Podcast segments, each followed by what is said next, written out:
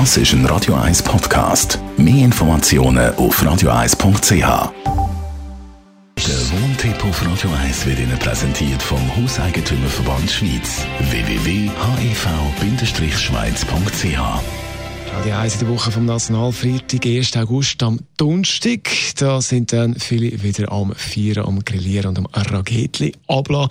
Thomas Oberle, Jurist vom Hauseigentümerverband. Kann man eigentlich am 1. August ein bisschen länger feiern? Also, wie viel Feiern ist da gesetzlich erlaubt?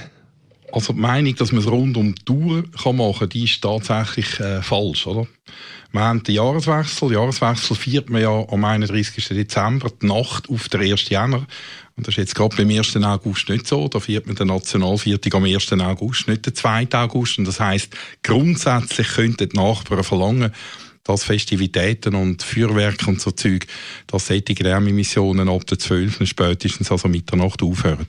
Aber gleich am Abend selber, äh, wenn sich jetzt ein Nachbar stört ab dem Lärm von den Raketen, kann er da etwas machen?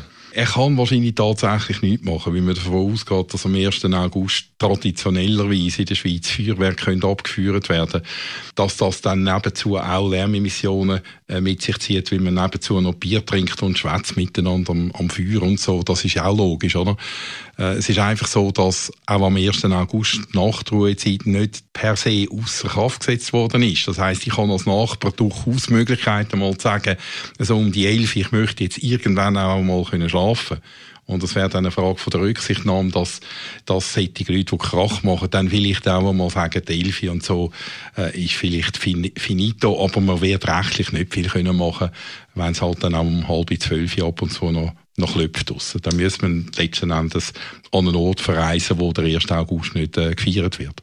Das eine ist natürlich eine Rakete, Feuerwerk, Stimmung, dann vielleicht noch ein bisschen Dekoration für die, die wollen, noch ein paar Schweizer Fahnen aufhängen. Wie sieht es da aus? Ja, das ist ja grundsätzlich problemlos. Oder? An so einem Tag wird kein Vermieter im Mieter können verbieten, dass er so Schweizer Fahnen oder Kantonsfahnen raushängt.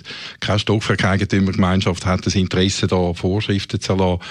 Äh, das ist ja so, dass man das grundsätzlich an diesen Tagen um den 1. August macht hängt also noch kurzzeitig draus, ist traditionell so, da würde ich also für Toleranz werben und davon ausgehen, dass man die Fahne logischerweise kann raushängen kann. Ob man jetzt Stockwerkeigentümer oder Mieter ist, spielt dann keine Rolle.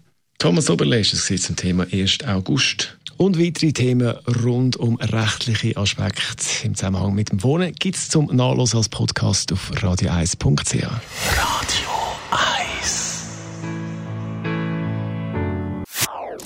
Das ist ein Radio 1 Podcast. Mehr Informationen auf radio1.ch.